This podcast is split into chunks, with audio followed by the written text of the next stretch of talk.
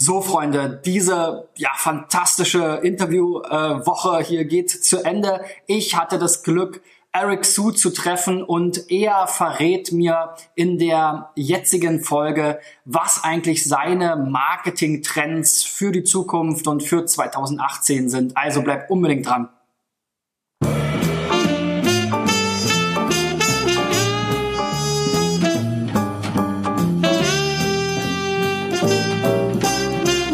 So, um, and now you're into so many marketing disciplines. You you cover pretty much all of it in your podcast. You have the connection to so many uh, successful entrepreneurs and learn all, all this stuff.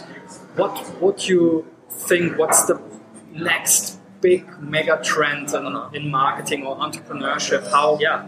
How is the the whole uh, scene developing and yeah. what's, what's coming up in yeah. 19 uh, in, in, the next year uh-huh. uh, 2018 well i think what's getting bigger and bigger maybe not in 2018 is the blockchain right the, the fact of the matter is it's amazing technology where i think it is the next kind of wave of the internet so you know you know cryptocurrencies you know uh, bitcoin and all that i'm more interested in kind of the technology where let's say you're at home you're, you're, you're sitting here with me right now. You pay for internet at home, right? Yeah. So you have excess capacity right now that's not being used. But imagine if people nearby they pay you microtransactions for you know the excess capacity that you have well, then everyone starts to make money, or being able to do business with someone in Nigeria, right? Mm-hmm. So then all of a sudden everything becomes much more global. We're able to move a lot faster, and then technology just innovates quicker, right? Mm-hmm. And then a lot more opportunities on the marketing front come too. But if we're talking about the next year, you know, we can talk about uh, Alexa, right? Voice is becoming bigger and bigger, like podcasts becoming bigger. This is audio too.